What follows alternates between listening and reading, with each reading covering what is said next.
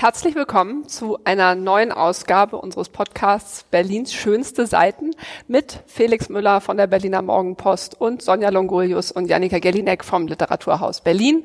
Schön, dass ihr dabei seid, schön, dass Sie dabei sind, schön, dass ihr da seid. Ich freue mich sehr, über Hallo. Neuerscheinungen mit euch zu sprechen. Hallo. Und wir überlegen ja immer so eine ganz raffinierte Choreografie, welche Bücher wir wann besprechen.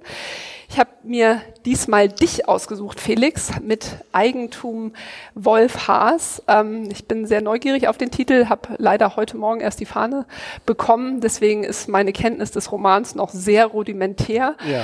Ähm, hab aber im Klappentext gelesen, stand endlich wieder ein neuer Roman von Wolf Haas, wo ich dachte, ist das jetzt schon so Klappentext-Automatismus, äh, weil äh, so endlich wieder, dafür scheint mir doch irgendwie ein, ein recht regelmäßiges Erscheinen von Wolf Haas Romanen ja. sein. Bist du ein, ein längerer, ein, ein, ein Langzeit-Fan? Ja, bin ich ja. tatsächlich. Bin ich tatsächlich. Also ich bin wahrscheinlich wie der Großteil der Wolf Haas Leser natürlich über seine Kriminalromane auf diesen Autor aufmerksam geworden und sofort süchtig geworden nach äh, diesen Simon Brenner Geschichten, die er ja, ich glaube, sieben Stück hat er, glaube ich, insgesamt geschrieben. Ähm, süchtig vor allen Dingen nach dem Ton, mit dem hier irgendwie äh, absurde Kriminalgeschichten erzählt werden. Dieser etwas, immer etwas bräsige, etwas, ja auch von, vom, vom österreichischen Sprachraum geprägte Ton, der dort angeschlagen wird. Jetzt ist schon wieder was passiert, ist ja der erste Satz eines jeden, ich glaube, eines fast eines jeden äh, Simon Brenner Romans. Die Verfilmungen mit äh, Josef Hader sind äh, allesamt großartig. Ähm, und äh, deswegen war das für mich eigentlich immer ein Muss, den nächsten Simon Brenner Roman zu lesen.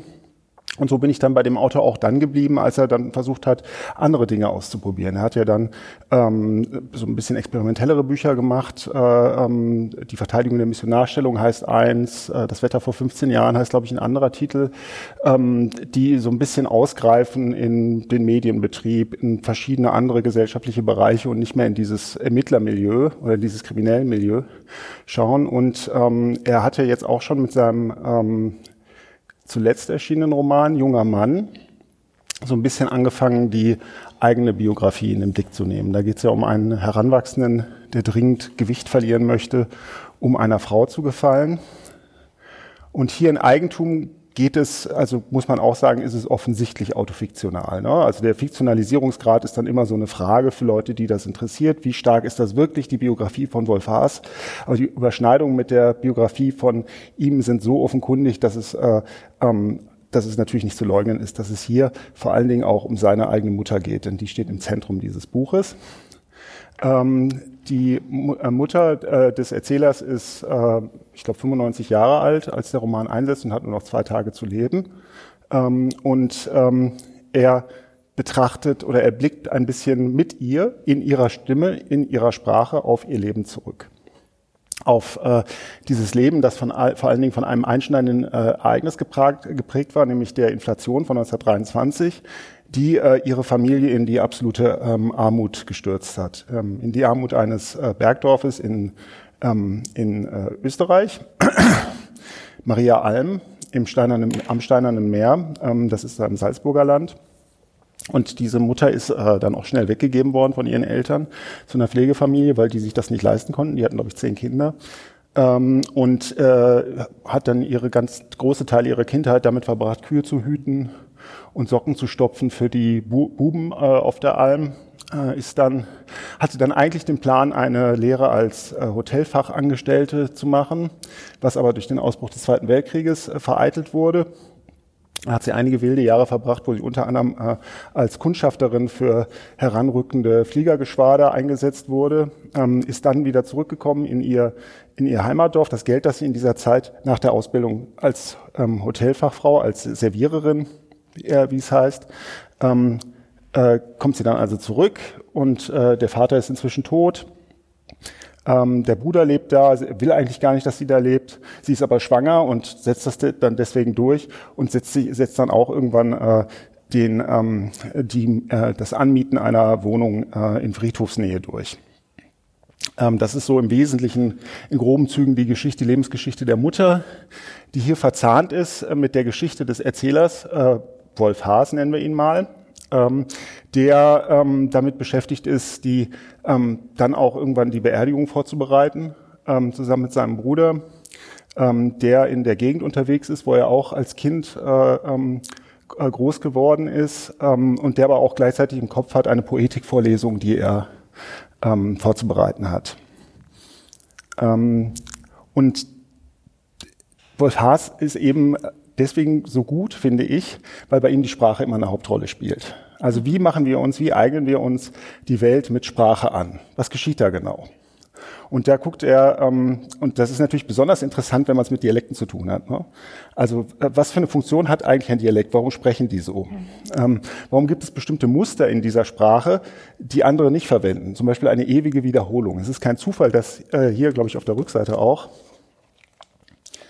ähm, dass hier groß gedruckt ist, nichts wie schreiben, schreiben, schreiben. Ähm, und das ist auch so ein Mantra der Mutter immer nichts wie arbeiten, arbeiten, arbeiten, sparen, sparen, sparen. Ähm, sie erzählt auch immer die gleichen Geschichten und wiederholt auch diese Geschichten. Und auch die Wiederholung ist ein, oder die Wiederholung als solche ist, äh, erkennt Wolf Haas als ein Mittel, sich die Welt und den Schmerz des Lebens irgendwie vom Leib zu halten. Ich habe dazu eine, ähm, wie ich finde, ganz äh, ähm, treffende Passage rausgesucht, die relativ am Ende kommt und die so ein bisschen ähm, vielleicht die Poetik dieses Romans enthält. Manche Dinge muss man immer wieder erzählen. Mit jeder Wiederholung wird die Erzählung etwas weniger wahr, bis die Wiederholungen irgendwann so eine unerschütterliche Form angenommen haben, dass sie jeden Bezug zur ursprünglich abgebildeten Realität verloren haben. Wollte man aber alle ästhetischen Prinzipien und vielleicht alle Wege der Erkenntnis auf ein einziges Manöver reduzieren, so ist, ebenfalls die so ist es ebenfalls die Wiederholung. Ähm, und das ist äh, das ist, finde ich, äh, also auf eine unheimlich, ähm, also er hat eigentlich ein sehr distanziertes Verhältnis zu seiner Mutter, mhm. ähm, kommt hier aber über diese Sprache und auch über dieses Nachdenken über Sprache dann auf eine sehr zärtliche und liebevolle Weise wieder nahe. Und ähm, das macht das Buch für mich zu einem unheimlich ergreifenden Buch über Liebe zu den Eltern, über das Sterben der Eltern und ähm, äh, was bleibt von Eltern. Ich finde so, das ja unfassbar frappierend, was hier gerade passiert. Oder ich meine, vielleicht willst du es selber sagen oder ich, ich springe mal kurz ein, ja. weil ich habe das Gefühl, dass ich sozusagen das weibliche Pendant dazu gelesen habe, Sylvie Schenk, Schenks Moment, wo es in, du hast es ja auch äh, lesen können, weil du die Fahne rechtzeitig hattest, ähm, in frappierender Weise eine, eine ähnliche, ganz ähnliche Geschichte ja aufgeschrieben wird oder sie nähert sich eben auch ihrer Mutter an, Moment. Es geht um die französische Seite. Sie ist ja in Frankreich geboren. Ähm, und auch diese Mutter hat ein, äh, ist in einer Pflegefamilie groß geworden, weil ihre Mutter wiederum bei der Geburt gestorben ist. Ähm, und ihr fehlen, wir, wir kommen jetzt gleich zurück zu deinem ja. Roman, weil wir das ja würdigen wollen, aber nur kurz, ihr fehlen halt ganz viel die Worte. Also ja. bei ihr ist sozusagen die Sprache äh, ist etwas, was der, die, die Mutter nicht mitbekommen hat in der Form. Und äh, Sevi Schenk versucht ihr sozusagen diese Worte ja, wieder zu geben oder überhaupt eine Annäherung an ihre eigene Mutter, die auf eine gewisse Art oder auf eine große Art auch sehr, sehr fremd ist. Und es ist total frappierend, gerade Nein, ich wollte auch, also lass uns mal nicht so dogmatisch ja. sein. Ähm, ich fände das eigentlich ganz schön. Also als ja. du jetzt gerade geredet hast, dachte ich echt krass, dass die Parallelen so krass sind zu Sonjas Buch, war mir auch nicht klar. Ich dachte auch, es geht vielleicht eher so um diese Eigentumsinflationsfragen. Ja. Ähm, mhm. Das äh, finde ich, äh, öffnen wir sofort äh, fürs Podium. ähm, nein, weil, weil das, das macht ja tatsächlich Sinn. Ich habe mich äh, gerade auch, was die stilistischen Prinzipien angeht, ich habe mich gerade gefragt oder auch so aus Erfahrung in, mit den Gesprächen meiner Oma, dass diese Wiederholungen ja sehr quälend sein können wenn du was erfahren möchtest, weil die Geschichten so einbetoniert sind, ähm, mhm. dass es wie kein davor und kein danach zu geben scheint, sondern immer nur genau diese Geschichten. Das ist ja auch bei, bei Silvi Schenk kommt mhm. das ja ein bisschen auch. Ähm, das hast du aber offenbar nicht so empfunden, sondern. Es ist beides. Also er, er beschreibt äh, zum einen äh, die, diese, diese, dieses Repetitive, diese ständigen Wiederholungen der gleich, der immer gleichen Geschichten als so eine Art Waschgang. Ja, also man, äh, man erzählt es einfach so häufig, bis es irgendwie nicht mehr wahr ist. Das ist das eine. Zum anderen sagt er aber auch, ähm, irgendwie nehmen diese Erinnerungen meiner Mutter einen Riesenplatz in mir ein. Ja, ich bin sozusagen der Archivar, der Bibliothek, ich bin der Gabelstaplerfahrer der Erinnerungen meiner Mutter. Ja, hat er schreibt er irgendwo ein tolles Bild. Das ein Bild. Also das ist alles in mir drin und wo ist eigentlich noch mhm. Raum für das, was irgendwie mein Leben betrifft? Und äh, ähm, also diese, das sind, das ist immer beides. Das ist ambivalent bei bei Wolf. Aber das heißt, um gleich die Verbindung herzustellen, es gibt ganz viele Erinnerungen. Ja. Genau, weil bei Sylvie ja. Schenk gibt es nämlich kaum Erinnerungen. Ne? Also jetzt, wo wir hier schon Klappentexte lesen, äh, ein Zitat, meine Mutter, die sprach nur mit der Wäsche und mit Babys. Ah. Und da kommt diese Sprachlosigkeit her. Also sie weiß eigentlich sehr, sehr wenig über ihre Mutter. Sie ist auch in einer großen Familie aufgewachsen. Die hatte, also die Familie hatte dann fünf Kinder. Sylvie Schenk war eines davon. Und äh, offensichtlich, da ist eher die Sprachlosigkeit etwas, was hervorsticht und eben nicht dieses Wiederholende. Also das heißt, sie gräbt eigentlich diese Geschichten aus, spricht ja. mit irgendwelchen ah, okay. Cousinen, dann gibt es Gerüchte, dann gibt es irgendwie, wie sagt sie das so schön, ähm, das ist sozusagen, ein, die, die hat eine Affäre gehabt, äh, die Mutter. Ein, ein Fauxpas. Ein Fauxpas, ähm, also nutzt da irgendwie das französische Wort. Es geht auch um die beiden Sprachen immer, also das kommt schon zum Tragen. Ne? Sylvie Schenk, die in Frankreich geboren wurde und dann aber irgendwann nach Deutschland gegangen ist und auch schon seit langen, langen Jahren auf Deutsch schreibt und eben nicht mehr auf Französisch. Ähm, ich fand die Parallele auch gerade sehr interessant mit diesen Arbeitermüttern, die eigentlich in so prekären Jobs dann vor dem, beziehungsweise mit, sie ist 1916 geboren, also nach dem Ersten Weltkrieg und während des Zweiten Weltkriegs ähm, dann gearbeitet haben. Die kommt aus einer Seidenarbeiterfamilie oder Seidenarbeiterinnenfamilie, muss man richtig sagen, und wo aber immer das Thema Prostitution offen oder weniger offen mit im Raum stand, weil diese Frauen sich eigentlich gar nicht alleine ernähren konnten mit diesen Jobs, zumindest nicht, wenn sie verheiratet waren. Und das war dann eben oft der Fall. Ne, durch die Prostitution kam es dann oft zu auch äh, Kindern, die ungewollt waren, erstmal, die dann mit ernährt werden mussten und so weiter. Also das sind sozusagen diese geheimen Geschichten, die oft nicht erzählt wurden oder eben nur so anerzählt wurden und die jetzt, äh, die, die sie denen, denen geht sie eben nach in ihrem, wie sie sagt, Roman, der eigentlich kein Roman ist, sondern eine Annäherung, ein Text an ihre Mutter.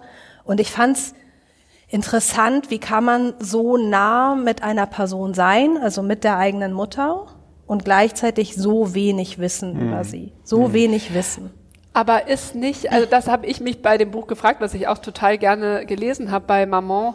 Ähm, da wird so ein, ein, ein sehr großer Aufriss um diese Leerstelle gemacht. Und ich finde, sie macht das sehr schön. Ich finde, es ist schon ein Roman, weil sie sich als Figur eben einführt und sie markiert auch immer jetzt, ich, ich gehe jetzt mit meiner Mutter da und dahin, ich erfinde das jetzt, um ihr dieses, dieses vollständige Leben zu geben. Und ähm, durch dieses Geheimnisvolle, ne, ist sie das Kind einer Prostituierten, äh, bekommt eigentlich die Lehrstelle, die doch auch jede normale Mutter ist, mhm.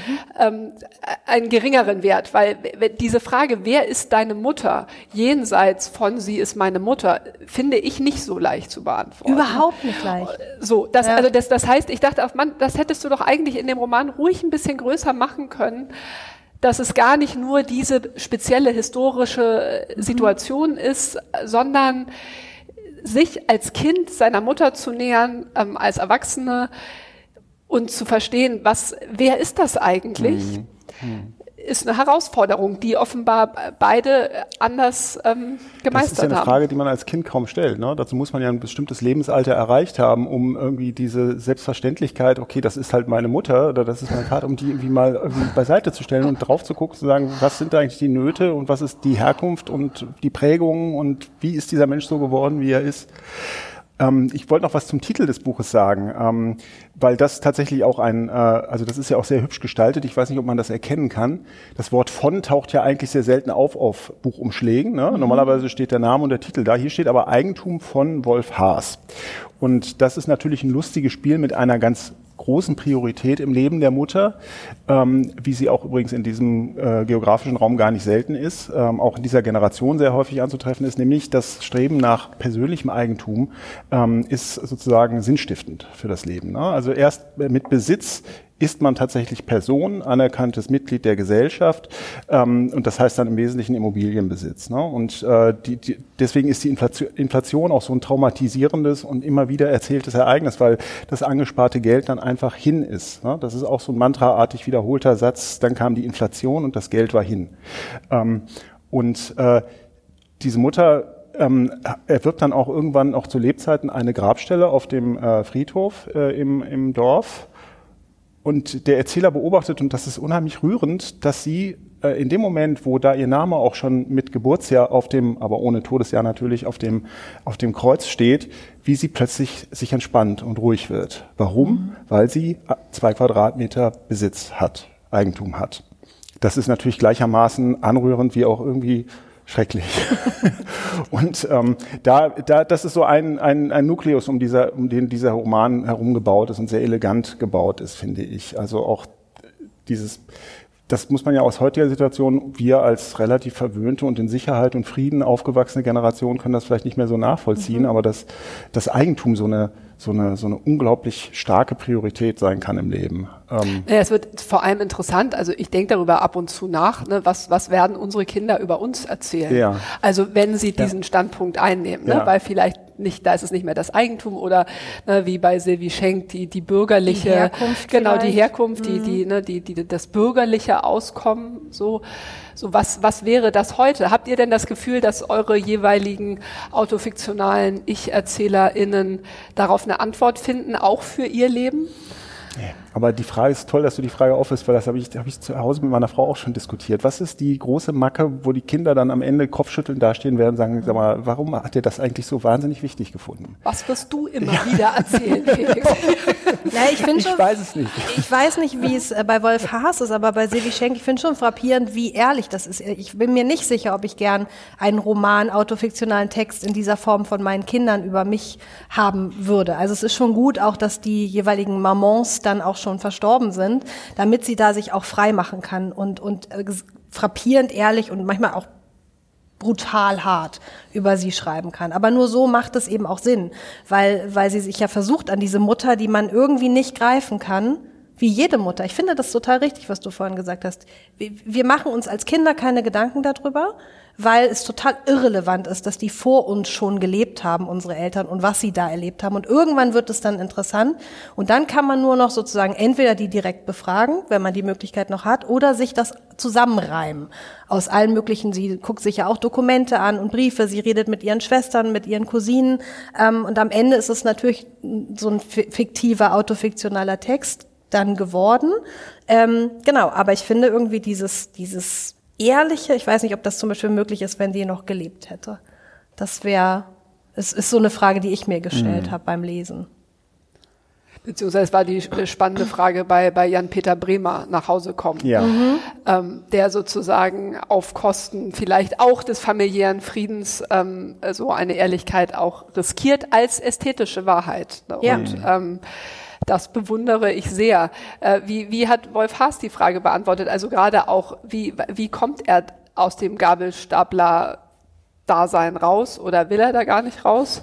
Ich glaube, das wird nicht so richtig entschieden. Also, ähm, also es ist wirklich so, dass er, glaube ich, jetzt erstmals äh, im Moment ihres Todes, wie du es auch gerade schon gesagt hast, äh, diese Mutter auch als Mensch sehen kann und nicht nur als Mutter. Ähm, und äh, das, äh, das will er sich irgendwie, das, da gibt es auch eine Passage, ich kann sie jetzt nicht mehr zitieren, ich werde sie auf die Schnelle auch nicht finden, aber wo er das auch sagt, so, das, das muss ich jetzt irgendwie weghaben. Ne? Deswegen auch ein dünnes Buch, schnelles Buch schreibt er irgendwann, mhm. das schreibe ich jetzt einmal so runter und dann ist das, ist das weg. Aber es ist existenziell, es ist wichtig, dass ich das aufschreibe. Ne? Aber man muss sich irgendwie dazu verhalten, so zu diesem Erbe, das man hat. Ne? Und zu dieser zu dieser Lebensgeschichte, die einem irgendwie in Teilen auch in einen selbst reinragt. Und mit der man unheimlich viel zu tun hat. Und habt ihr das Gefühl, es ist, das ist die Voraussetzung? Also sind ja wahrscheinlich auch irgendwie ungefähr im gleichen Alter, ähm, dass die Mutter tot ist, um eine solche Geschichte erzählen zu können und sich selbst vielleicht in dieser Rolle weiß ich nicht, ob Voraussetzung. Also ja. du hast es ja Jan-Peter ja. Bremer zu Recht ja. genannt. Es, man kann es auch anders. Man sieht, Sevi Schenk ist 44 geboren. Ich weiß das jetzt bei äh, 1923 und er ist 19, also im Inflationsjahr. Und ja. er ist ähm, 1960, glaube ich, geboren. So, okay, also ein bisschen andere Generation. Ähm, ich glaube, es gibt einfach Freiheiten nochmal, ähm, ohne vielleicht gegebenenfalls jemanden zu verletzen. Weil, wie gesagt, also es ist sozusagen, es ist schon ein harter Text. Ja. Ja. Das also, heißt, ja. So ist das, glaube ich, bei ihm auch. Also das, ähm, also sie, die Mutter befindet sich wirklich schon zugleich auf, der, auf den ersten Seiten, ist das nachvollziehbar. Da bittet sie darum, dass er ähm, bei ihren Eltern anruft und ihnen sagt, dass es ihr gut geht. Ne? Also sie ist offensichtlich nicht mehr ganz da. Ne? Also ähm, und diese Freiheit kriegt er natürlich auch durch diesen Zustand der Mutter. Ne? Und vielleicht, weil das jetzt zweimal so genannt wurde, dass sie gesagt hat, so brutal hart, es ist auch gleichzeitig unglaublich zärtlich. Also es ist eben beides. Sie kann eben dann mit darum beides machen. Sie kann auch ihr Herz öffnen und vielleicht eine Zärtlichkeit mit ihrer Mutter leben, die sie im echten Leben gar nicht hatte. Das darf sie, macht sie eben auch in dem Text. Vielleicht geht das auch. Nein, das, dann. das finde ich auch. Der, der, ne, also Maman nimmt sich ja diese Freiheit. Ähm, es, ich glaube, das formuliert sie sogar an irgendeiner Stelle. Ne? Das, das kann ich für meine Mutter noch tun oder das ne irgendwas was Leichtes, was Zärtliches, mhm. was ne sie umhüllt füllen mit einer Geschichte, die sie nicht hatte. Und ähm, das klingt eigentlich so, als, als müsste man unbedingt beide Bücher ja. zusammenlesen. Ja. Ja, wir tauschen, wir tauschen gleich. genau, das also auch als Empfehlung äh, Wolf Haas Eigentum ähm, Hansa und Sylvie Schenk Maman auch, auch Hansa. Hansa.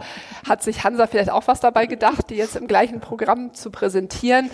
Ähm, ich mache jetzt eine Überleitung, nämlich du sagst noch an, Maman wird bei uns präsentiert werden in der Zukunft. Das ist nämlich das Stichwort für meinen Titel. Oh, sehr ähm, gut. Ähm, deswegen, okay. wann ist diese, wann wird diese Zukunft bei uns sein? Am 11. Oktober kommt Sylvie Schenk zu uns in der Reihe Eine Frau wird älter, wird ihren Roman, Roman Maman mitbringen und sie wird mit Dorothee Röhrig sprechen, die ebenfalls ihren ihr Mutterbuch mitbringen wird. Die hat nämlich auch ein Buch über ihre Mutter geschrieben. Viele Mütter heute und viele Mütter. Was jetzt, bringt die Zukunft? Jetzt genau, davon gehen wir jetzt ganz brutal weg. Und ich hatte mir eben äh, oberflächlich überlegt, ich ich bette dieses nennen wir es mal erzählende Sachbuch äh, in die beiden Romane ein und dann binden wir das sozusagen wieder zusammen. Der Plan ist schön gescheitert, weil ich finde, fand, das war sehr passend, ja. euch das zusammen äh, vorstellen und diskutieren zu lassen. Jetzt was ganz anderes. Thomas Brussig, meine Apokalypsen, warum wir hoffen dürfen, erschienen bei Waldstein. Und ähm, ich habe das Buch ausgesucht, weil die Fragen, die er darin aufwirft, mich durchaus umtreiben. Ich hatte neulich so in meiner in meiner ähm, äh, Deutschlandfunk-Playlist so einen Beitrag über ähm, die Angst, es gibt sogar richtig einen wissenschaftlichen Begriff, den ich gerade vergessen habe, von Kindern und Jugendlichen vor dem Klimawandel. Mhm. Also das wird schon richtig untersucht als so ein eigenes äh, psychisches Problem. Und dann habe ich das gelöscht, weil ich dachte so, oh nee, ähm, kann ich nicht. Das ist mir aber sozusagen jetzt noch im Kopf äh, geblieben, dass ich das gelöscht habe. Ähm, die zweite Frage, die mich ein bisschen umtreibt, ähm, schön zu sehen, gerade bei Oppenheimer oder auch ne, im, im Nachgang von, von Corona, diese, das Verhältnis von Wissenschaft und Politik. Also wie viel Einfluss nimmt die Wissenschaft, darf die Wissenschaft nehmen, wie, wie stellt sich dieses Verhältnis dar?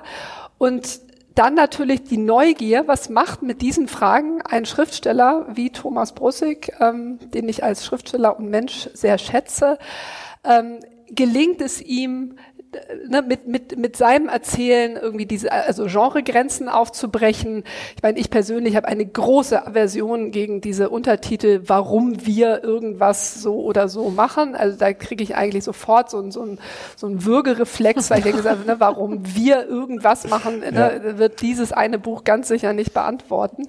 Aber das nur so ein bisschen als, ne, warum, warum mich das interessiert hat. Ähm, ich versuche kurz zu paraphrasieren ähm, es ist äh, im, im Grundgestus ein, ein sehr sympathisches Buch, ähm, weil daraus eine grundsätzliche Sorge um die Welt spricht. Also er äh, schreibt, ich glaube, gleich der allererste Satz ist, ne, ich lag schon viele Nächte schlaflos wegen irgendwelchen Problemen, die sich in der Welt aufgetan haben, hat sich offenbar auch immer wieder wissenschaftlich äh, und ne, über, über sehr viel Zeitungslektüre mit den verschiedenen Fragen beschäftigt.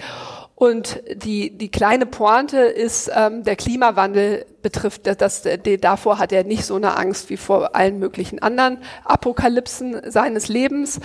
Ähm, er teilt das ein bisschen, das Buch grob in drei Teile. Es geht erst um Begrifflichkeiten, dann geht es, Teil B heißt erlebte Apokalypsen.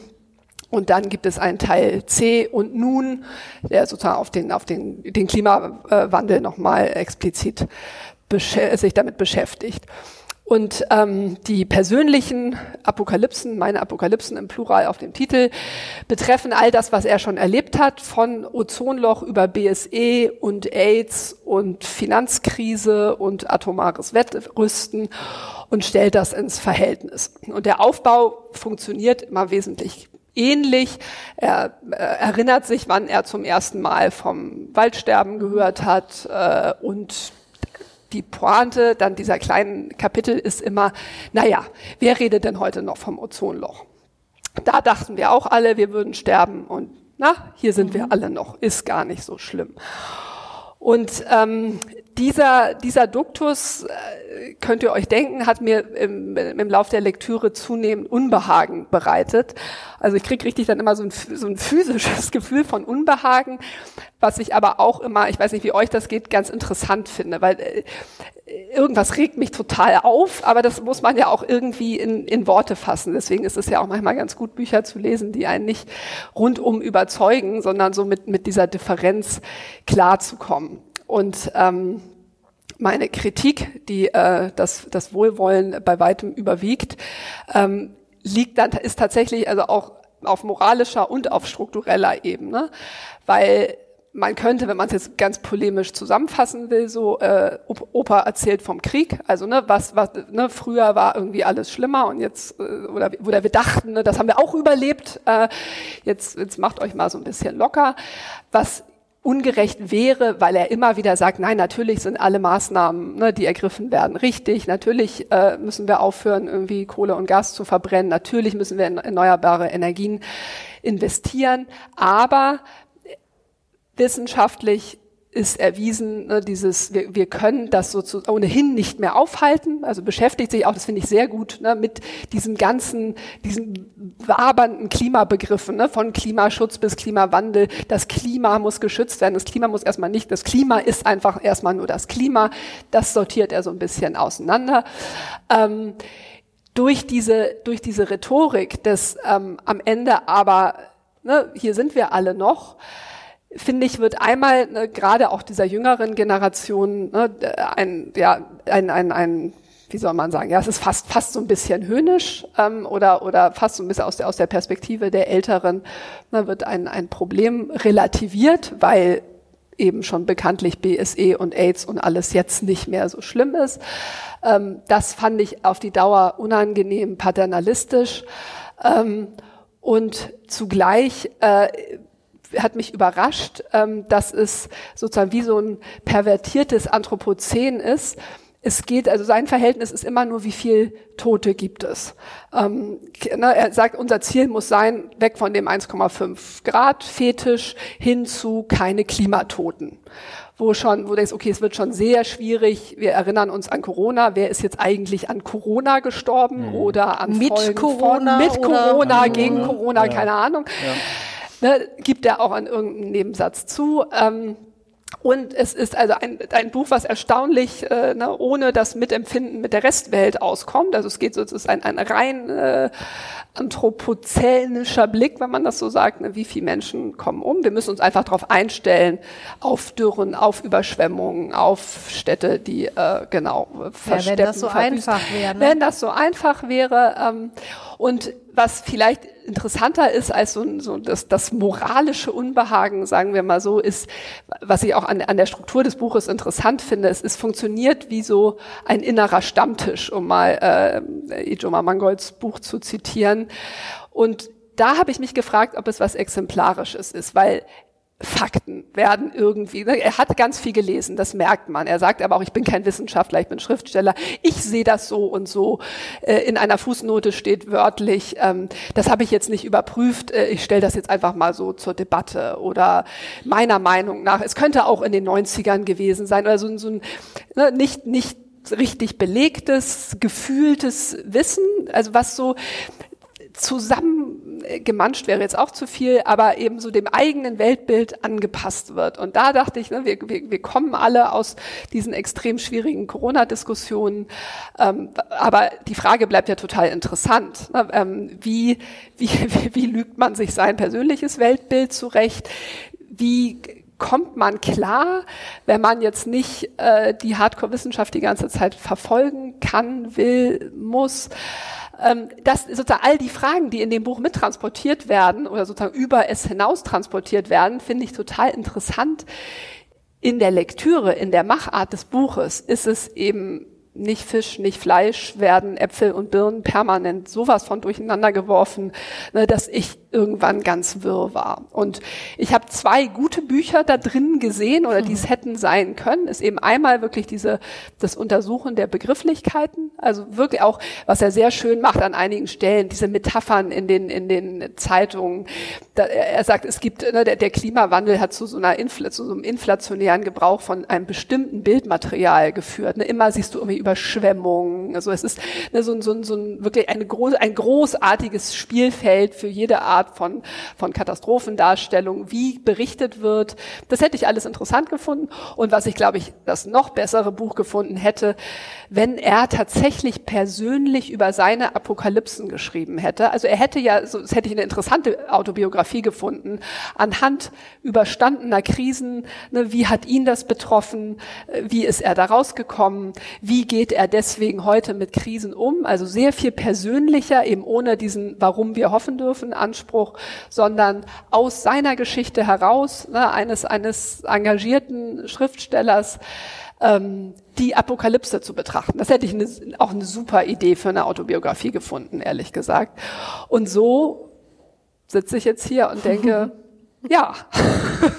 Was es läuft tatsächlich auf die Pointe hinaus. Äh, wir haben schon bei so vielen Dingen in den letzten 50 Jahren gedacht, die Welt geht unter. Diesmal wird es auch, wird's, wird's schon auch nicht passieren. Ist das so der Grundduktus? Das ist der Grundduktus und er, wie gesagt, er immer wieder mit diesem ohne Frage, ne, ja. wir müssen Maßnahmen ergreifen und so weiter und mit der Forderung, wir müssen uns einfach darauf einstellen. Wir sind, ne, und ähm, ich jetzt jetzt komme ich zu meinem Halbwissen. Ich habe irgendwas hat das hat mir mal total geholfen ähm, von von ähm, einem, einem Evolutionsforscher zu lesen, ähm, der halt die Spezies äh, Mensch beschrieben hat als eine, die unfähig ist, sich auf die Zukunft einzustellen, die super gut ist, akute Katastrophen äh, zu behandeln, äh, dann eben ne, Impfstoff rauszuhauen, mhm. ne, auf, auf Katastrophen zu reagieren, aber einfach unfähig ist zu sagen, in 40, 50, 60 Jahren wird das passieren. Und das persönlich fand ich das total hilfreich. So dieses, wir sind als Spezies einfach zu bescheuert. Ja. Das klappt nicht.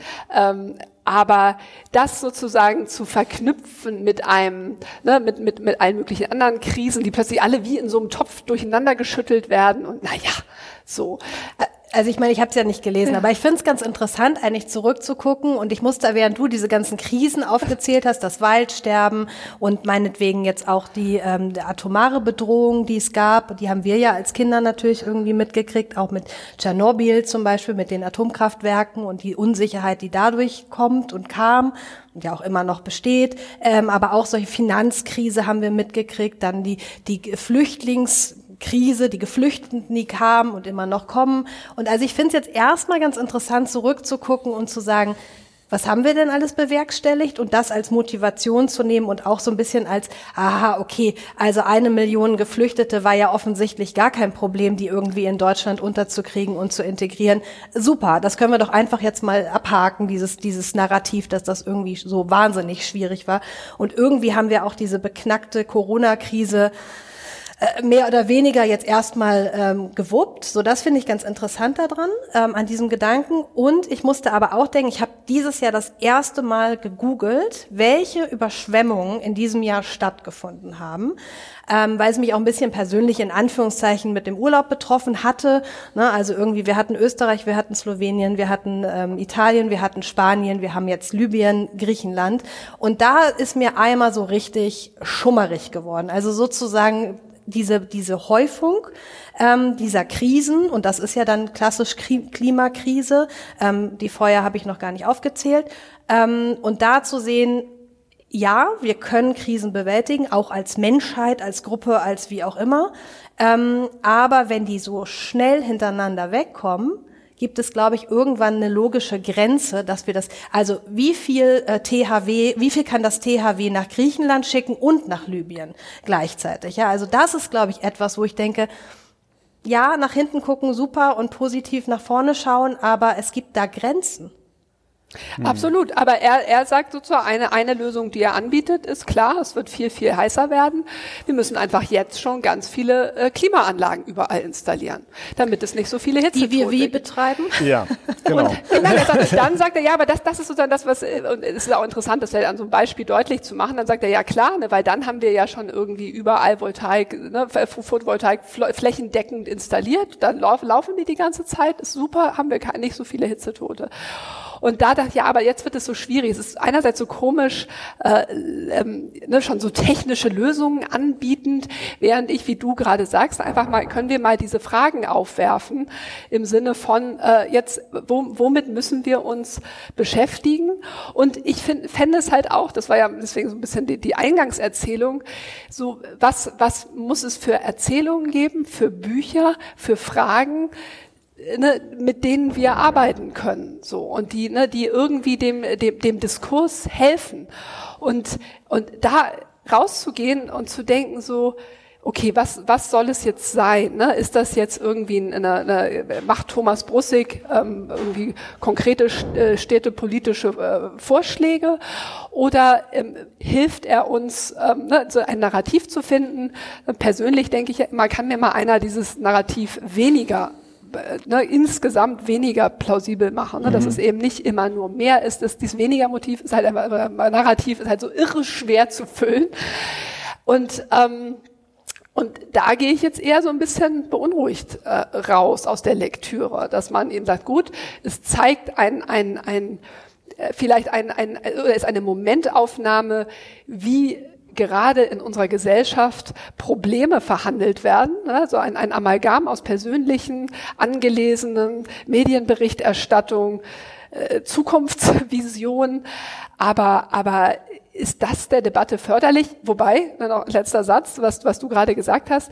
Ich musste auch, ne, dachte, ja, okay, Janika, face it. Na, jetzt überleg mal an, ne, an, an die Apokalypsen, die wir schon überstanden haben. Was ist daraus geworden? Was ist daraus auch im Diskurs geworden? Ähm, er, Thomas Brusig würde auch sagen, ja, ja, das ist jetzt das Narrativ, dass jede einzelne Überschwemmung dem Klimawandel zugeordnet mhm. wird.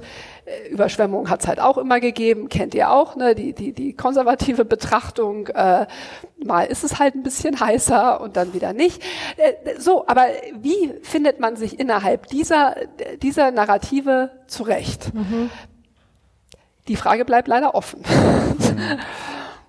Also was mich daran so ein bisschen sofort triggert, ist, ähm, äh, ist die, diese Gleichsetzung von sogenannten Apokalypsen in der Vergangenheit, wie BSE, wie Ozonloch, wie äh, saurer Regen etc. pp. und dem, was wir jetzt seit zehn Jahren diskutieren. Die Qualität ist aus meiner Sicht eine völlig andere. Also man kann das überhaupt nicht vergleichen, den Klimawandel und BSE. Das ist, äh, das sind Äpfel und Birnen.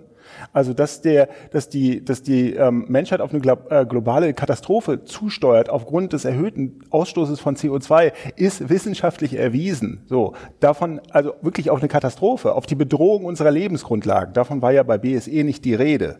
Ja, natürlich gab es Sorgen um den deutschen Wald im Zuge der Diskussion um den sauren Regen, aber da war nicht vom Ende der Menschheit die Rede. Auch beim Ozonloch, das kann ich jetzt nicht so genau sagen, aber also die Qualitäten sind einfach so verschieden, dass ich das, dass, dass mich das wundert, dass man das in eine Argumentationslinie stellen kann. Ne? Mhm. Also das ja. Und warum nicht? Also es wäre ja auch interessant, wenn man, ne, und da, da das wäre, eine, wäre vielleicht auch eine Aufgabe des, des, des Lektorats gewesen. Man hätte es ja als, okay, wie, wie haben die Narrative funktioniert? Mhm. Ne, und ich glaube, dass ne, auch bei, bei, bei es, es gab immer so Katastrophenszenarien, ne, das führt ja zum Teil auch auf, ne, wie viele Rinder geschlachtet werden müssen, wie viele, und dass das alles nicht eingetreten ist, wie viele Leute daran sterben. Und ne, dass diese Zahlen ähm, nicht immer so eingetreten sind, aber ich finde, dass ja, darüber kann man reden. Es ist auch gut, dass sich immer mal wieder ne, ins, ins, ins Gedächtnis zu rufen. Aber das, das löst halt das Problem nicht oder man kann es dann nicht abtun. In, genau, da sind wir auch drüber weggekommen und das werden wir auch diesmal schaffen. Und ähm, Genau, also das, das ist das Wundern über das Buch. Das, das finde ich eigentlich eine sehr, sehr gute Ausgangsbasis, um, um sich auch mit so einer Form der Erzählung auseinanderzusetzen in, in diesen Zeiten. Und ich werde jetzt äh, mit schlechtem Gewissen diesen Deutschlandfunkbeitrag wieder suchen in meiner Playlist und nachhören. Und genau, jetzt gehen wir doch mit so einer etwas, etwas, äh, ja, wie soll man sagen, alarmistisch gestimmten Dystopisch. Note, dystopischen Note aus dem, aus dem Podcast raus. Deswegen wollte ich den Titel ja in der Mitte ja. besprechen. Ähm, aber Sie wissen ja, was Sie zu tun haben. Sie kommen am 11. Oktober zu Maman und oder hören in zwei Wochen den nächsten Podcast. Es war schön mit euch. Bis dann. Schönen Tag. Tschüss.